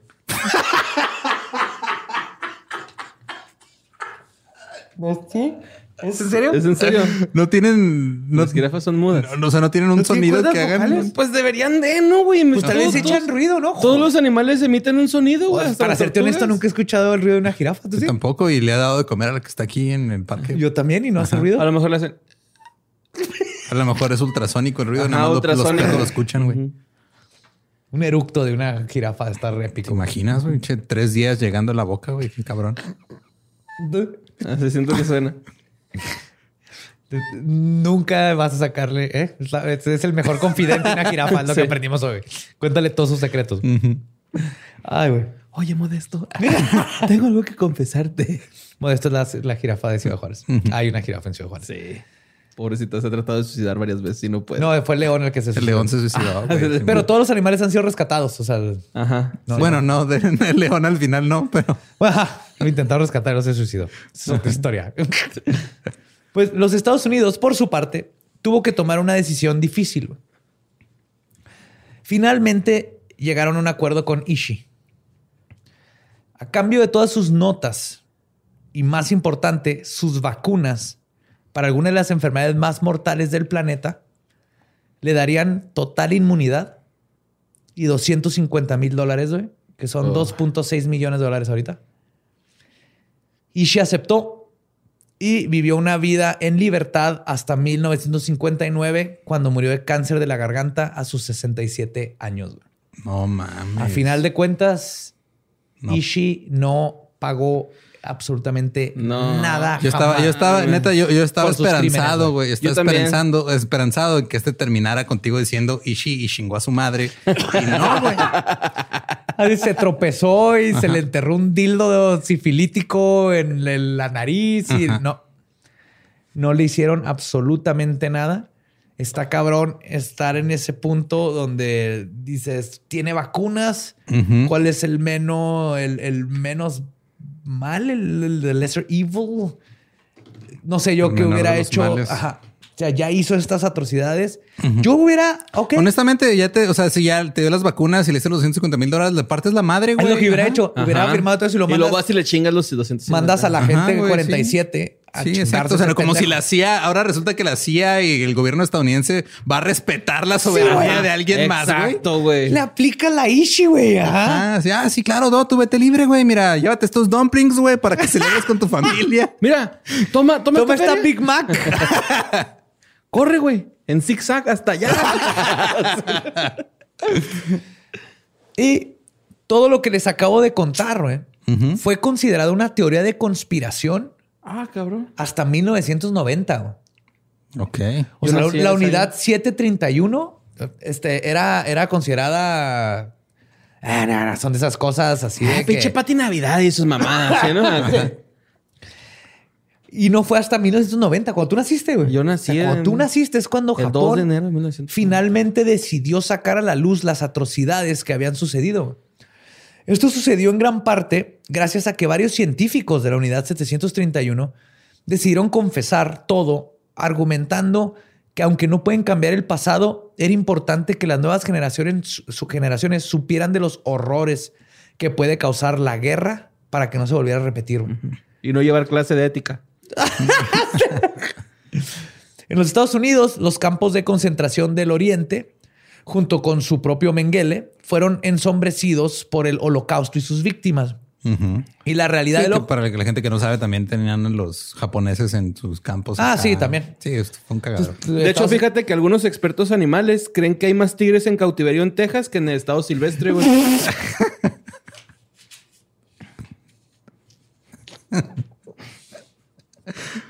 No puedo creer. Sí, es en serio. Pinche yo exótico. Es Joe Exotic. Ay, güey. Pero sí, en Estados Unidos hicieron sus mamadas. Y luego, durante cuando estaba lo de la unidad 731, obviamente nadie le puso atención porque estaba lo del holocausto contra los alemanes. Entonces, también en Estados Unidos nunca fue algo en el consciente colectivo. Y de hecho, no se convirtió parte del consciente colectivo todo esto de la Segunda Guerra Mundial. Y aunque el terror de la unidad 731 fue detenido con su destrucción, sus productos no. Ratas, que fueron soltadas por la unidad causaron una plaga que mató a más de 30 mil personas No, de piojos. entre el 46 y el 48. O sea, un año, dos años, tres años después de que se acabó la guerra. güey. Oh, es que las ratas están bien asquerosotas, güey. Y durante los 70 y 80 se seguían encontrando cápsulas en China que causaron la muerte de miles de personas güey, que cayeron con enfermedades y no se habían detectado. El 11 de agosto de 1997, mientras yo cumplía 16 años, y estaba celebrando ahí jugando Doom como el geek que soy, güey. 180 personas para que se den cuenta de hasta dónde Todo llega virgen. este desmadre. Sí, Todo virgen. sí, güey, a los 16 totalmente, güey. Yeah, bebé. Estaba entrenando para el- las compus. 180 personas de Xinjiang en China estaban peleando una demanda contra Japón por padecer de una condición llamada enfermedad de las piernas podridas. Se te empiezan a podrir las piernas, se empiezan a poner negras. Que fue causada por los residuos de los experimentos de la unidad 731. No sé exactamente No qué pinche patógeno, pero yo cuando tenía 16, la guerra se acabó en el 45, güey. En el 97, Pero, ¿c- ¿cómo se te ponían? negras, Sí, empiezan a salir bolas negras y rojas en la pierna y se te empieza a podrir las piernas. Y no saben con contacto con qué, güey. Entonces, todavía en el 97 sigue habiendo estragos y, eh, tipo cobalto 60, güey. No sabemos hasta dónde ha- ha- Alcanzó se ha la radiación. todos estos patógenos y bacterias. Porque, por ejemplo, la, la- no nomás era cómo contagio la plaga. Hicieron una versión Sí, de la peste cabrona. bubónica y de la plaga que estaba cabronzota, güey. Hasta eso la ventaja fue que se consiguieron las vacunas porque iba haciendo uno con el otro. Pero para que sea una idea, en el 96, 97, Marilyn Manson, gente sufriendo por el pendejo de Ishi, la unidad 731. Desde los ochentas. 97. No, 97. desde los 40, güey. No, pero fue desde 1880 y qué? No, ocho- 1880. No, nació en 1890, güey. No, o sea, Ah. todos los experimentos fueron en los 40. Fueron los Pues 40, sí, desde ahí empezó la el pedo, güey, ¿no? Ahí nace el diablo, güey, a la verga, güey. básicamente. Ajá. Y la historia de la unidad 731 es un ominoso y perturba- perturbador ejemplo de cómo cualquier herramienta del ser humano, en este caso la ciencia, puede ser utilizada para el mal. Pero no es la herramienta la que debe de ser juzgada. No es la ciencia la que cometió atrocidades. Fue un grupo de seres humanos que hicieron cosas horrendas junto a un grupo más grande de personas que decidieron no hacer nada a pesar de saber que por su inacción permitieron que se construyera un infierno. Y para la historia y en mi opinión, ambos son igual de culpables, que es justo lo que mencionaste hace tiempo. Pero De llega un punto en donde No, en, de la complicidad. siempre son más los que están en desacuerdo y terminan ponerse de acuerdo. porque- Cediendo. cediendo a la minoría. No me acuerdo quién es el que decía, güey. Lo, lo que necesitas para que el, el mal triunfe es que la, gente buena no haga nada. Es el del clásico refrán mexicano que dice el cobarde llega hasta donde lo... No, el valiente llega hasta donde el cobarde lo permite, ¿no? Algo así por el estilo. Más o menos. Ajá.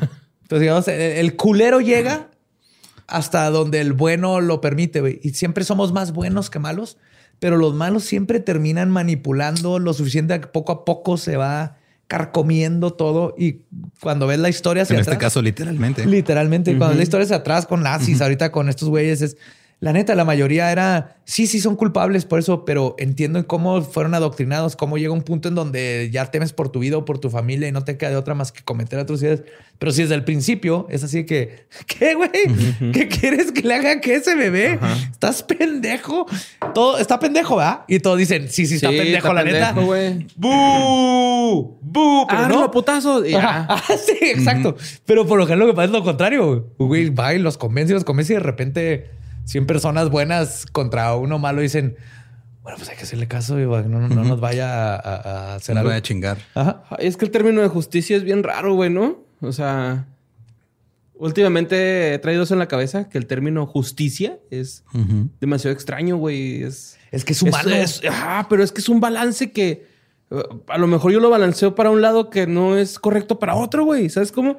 Y no, no sabes abarcar cómo hacerlo tan complejo. Ojalá y los pinches abogados, güey, o la gente que se dedique a ese pedo, sepa hacerlo bien, güey, la neta, porque a mí se me hace algo bien difícil, güey, la neta. Es que es muy difícil. Y creo yo, en el sistema judicial, en los que funcionan bien, no voy a hablar del de México. en los que funcionan bien, de todas maneras, creo que eh, se debe tomar básicamente caso por caso, lo cual es humanamente imposible. Sí. para abogados, para jueces, para todos. Pero ahí es donde empieza a ver todas estas este, desgracias de justicia que hemos oído, como los tres de West Memphis. Porque tienes que acabar con un caso y viene el otro y estás pensando un chingo y te tienes que preparar y es un desmadre. Pero caso por caso cambia porque la justicia es un balance, como tú dices. Ajá. Y es bien difícil eso eh, cuando la justicia la convertimos en algo burocrático y en algo maquinado, porque es, ahí viene uno, el que sigue, el que sigue, el que sigue, y no se le puede dar el trato que es, porque es que no puedes juzgar cada asesinato igual, no puedes juzgar cada robo igual, a pesar de que hayan leyes, creo que... Pues que para eso se crean las leyes, para tener como una especie de plantilla o de, parámetros de dónde partir, güey. Y luego ya para eso existen los juicios. Pero Y en el juicio debería es donde le das esa oportunidad de que, ok, sí, robó, pero es que viene acá, se robó porque su mamá se está muriendo de hambre y no tiene trabajo y se robó unos panes. Si lo metes a la cárcel, le vamos a echar a perder toda su vida. O, güey, traía mota, güey, no ha hecho nada en toda Ay, su vida. Traía unos gramos de una pinche hierba. Ese es el pedo, güey. Pero no funciona así. que Se- tal se- vez lo calma, ¿no? O sea, es eso y ya. Pues Sí. puede ser. Pero es, es, es complicado. Antes de seguir con cosas más este, complicadas, dinos otro, otro dato. Sí, Fíjate, por favor. Voy a decir este que eh, no está tan chido, pero está padre. Ka- Katy Perry tiene un gato llamado Kitty Perry. Nice. Ok. Al, al último quiero dejar uno bien chido, güey, porque eh, necesito que googleen ese dato, güey. Ok. Ok. Ah, pues, pues ya vamos a cerrar, güey. Entonces. Sí, sí. Bueno, entonces, cuando rasuras un... No lo dije al principio, güey. No lo dije al principio porque hablamos de los conejillos de India. Pero cuando rasuras a un conejillo de Indias, parece un hipopótamo chiquito. Neta, güey. Ya se acabó el podcast. Pueden ir a googlear eso, güey. Por favor, vayan, güey. Vayan esto. y googleenlo, güey. Neta, güey. No van a decir, ¿what? Está bien chido, güey. Está bien bonito, güey. Bien No, no bonito. rasuren a sus cojines. No, no nos rasuren. guinea güey. pigs. y los erizos, como Michael Jordan, ven amarillo. Ese es el crédito a Lolo. Gracias. Eh, pues muchas gracias por escuchar el episodio. Este, recuerden que nos pueden seguir en todos lados como arroba leyendas podcast. A mí me encuentran como arroba ningún Eduardo. A mí me encuentro con Mario López Capi. Y ahí me encuentran como Elba Diablo. Muchas gracias por habernos acompañado. Nuestro podcast ha acabado. Podemos irnos a pistear. Esto fue palabra de Belzebub. Abrajadabra.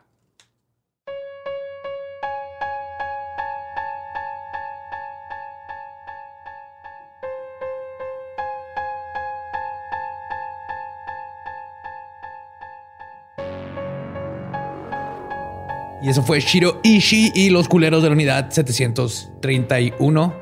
Gracias, Borre, por ah, ayudarnos a sobrevivir ese episodio. Pues no, de nada.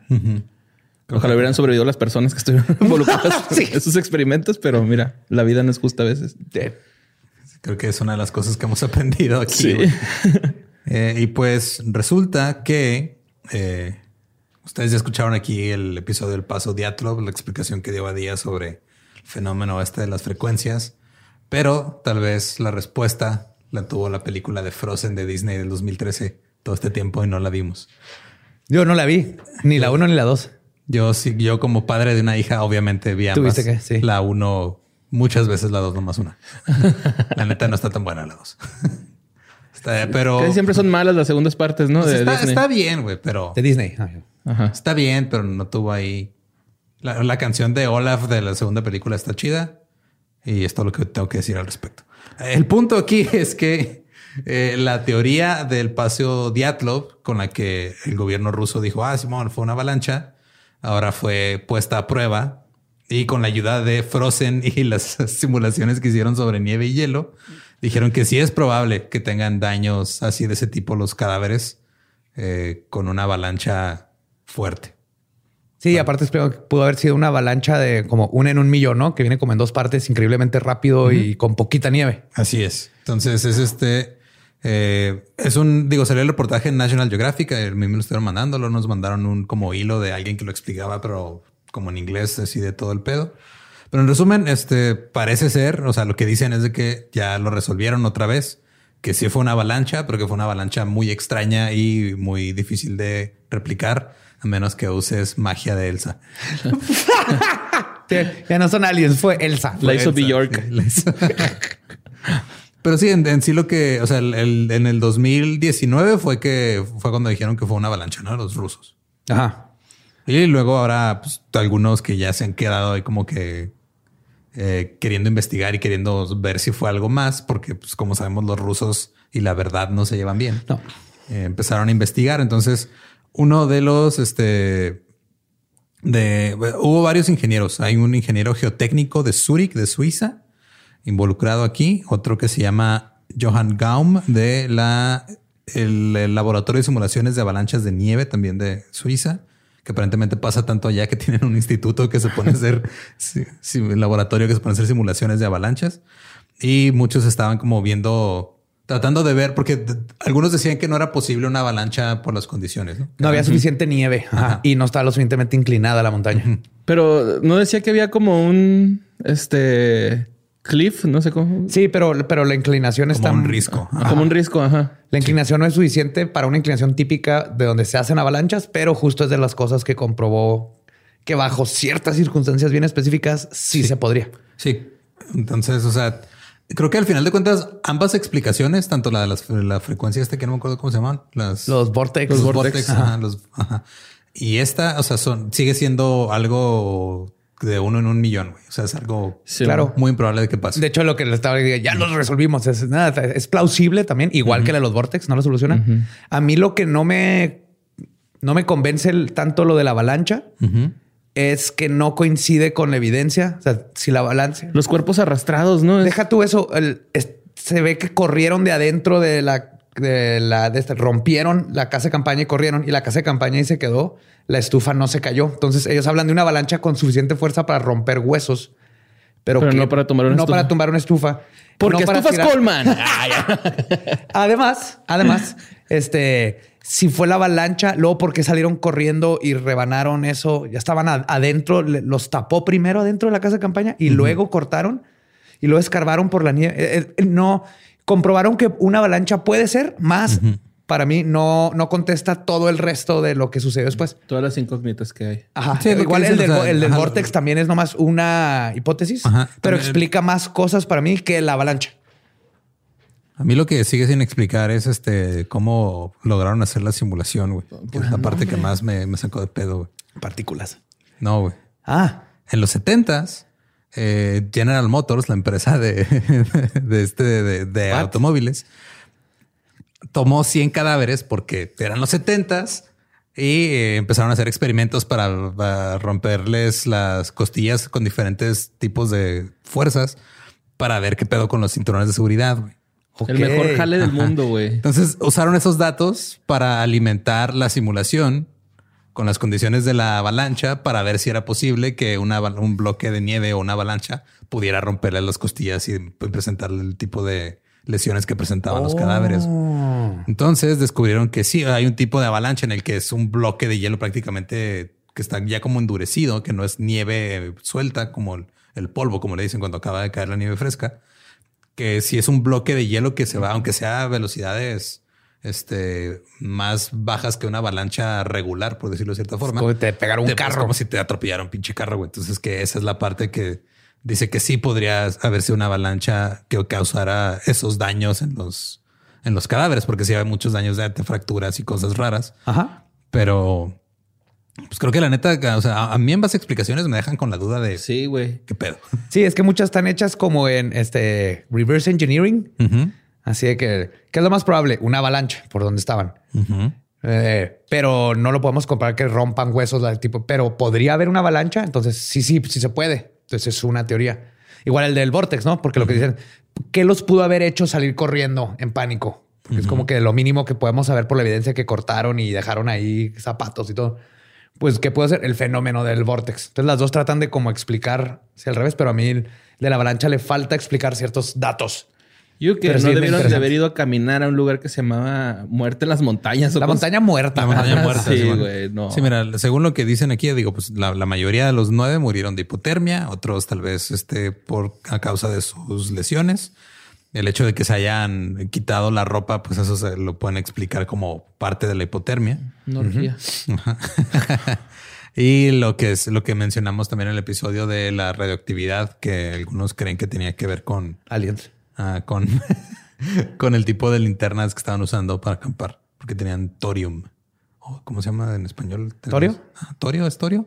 Probablemente me van a corregir, pero sí. Sí, mira, no, no soy científico, pero Sí, además no eran, eh, no eran, ¿cómo se llama? no eran- Cantidades, ah, no eran cantidades fuera de ah, lo común. exacto. Y este, y pues eh, también lo de que los ojos y las- la lengua tal vez fueron animales, pero pues, o sea, lo que vuelve raro el caso sigue sin explicarse con esta teoría. Sí, exactamente.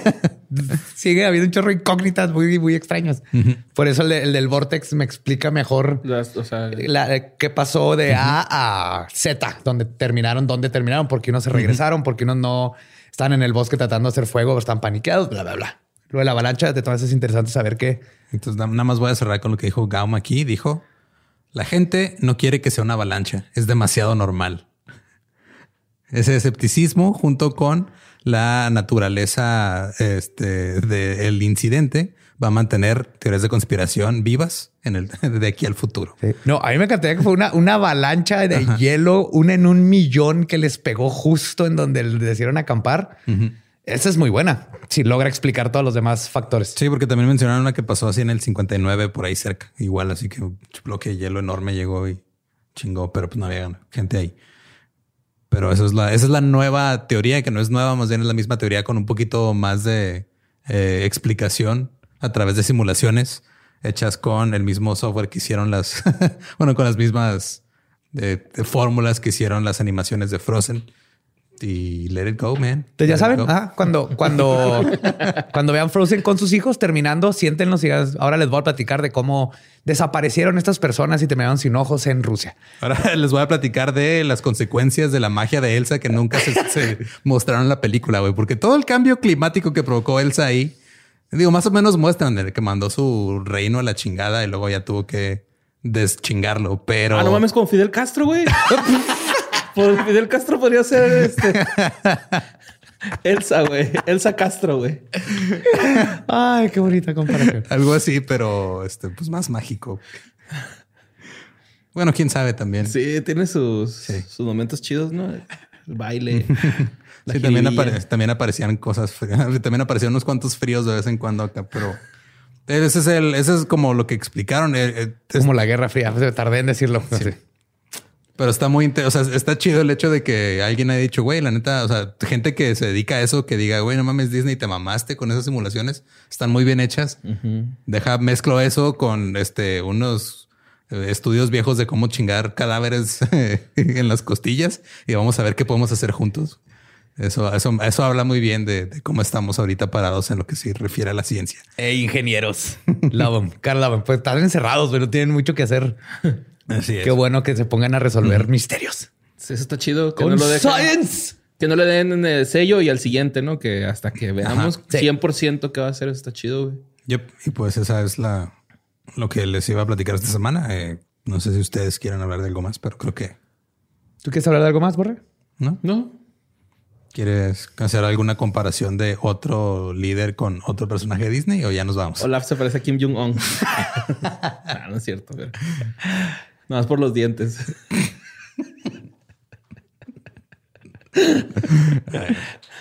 Y pues eh, muchas gracias por escucharnos otra vez. Nos los escuchamos la siguiente semana con el episodio que sigue, que es el 102.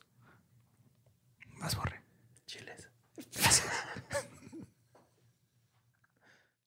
¿Estás listo para convertir tus mejores ideas en un negocio en línea exitoso? Te presentamos Shopify.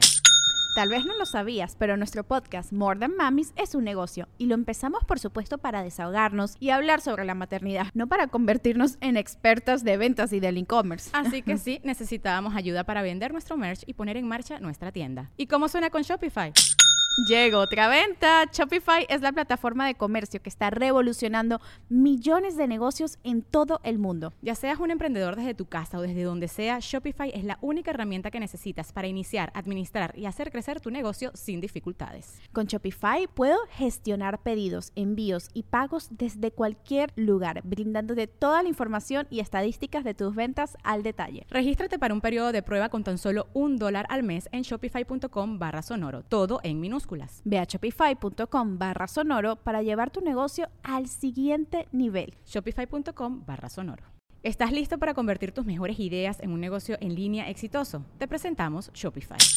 Tal vez no lo sabías, pero nuestro podcast More Than Mamis es un negocio y lo empezamos por supuesto para desahogarnos y hablar sobre la maternidad, no para convertirnos en expertas de ventas y del e-commerce. Así que sí, necesitábamos ayuda para vender nuestro merch y poner en marcha nuestra tienda. ¿Y cómo suena con Shopify? Llega otra venta. Shopify es la plataforma de comercio que está revolucionando millones de negocios en todo el mundo. Ya seas un emprendedor desde tu casa o desde donde sea, Shopify es la única herramienta que necesitas para iniciar, administrar y hacer crecer tu negocio sin dificultades. Con Shopify puedo gestionar pedidos, envíos y pagos desde cualquier lugar, brindándote toda la información y estadísticas de tus ventas al detalle. Regístrate para un periodo de prueba con tan solo un dólar al mes en shopify.com barra sonoro, todo en minúsculas. Ve a shopify.com barra sonoro para llevar tu negocio al siguiente nivel. Shopify.com barra sonoro. Es año de jugar la trivia legendaria. ¿Crees que sabes más que Borre? ¿Crees que sabes más que Lolo? Prueba, prueba, prueba tus habilidades con la nueva trivia, trivia, trivia legendaria de leyendas legendarias. Disponible en Amazon.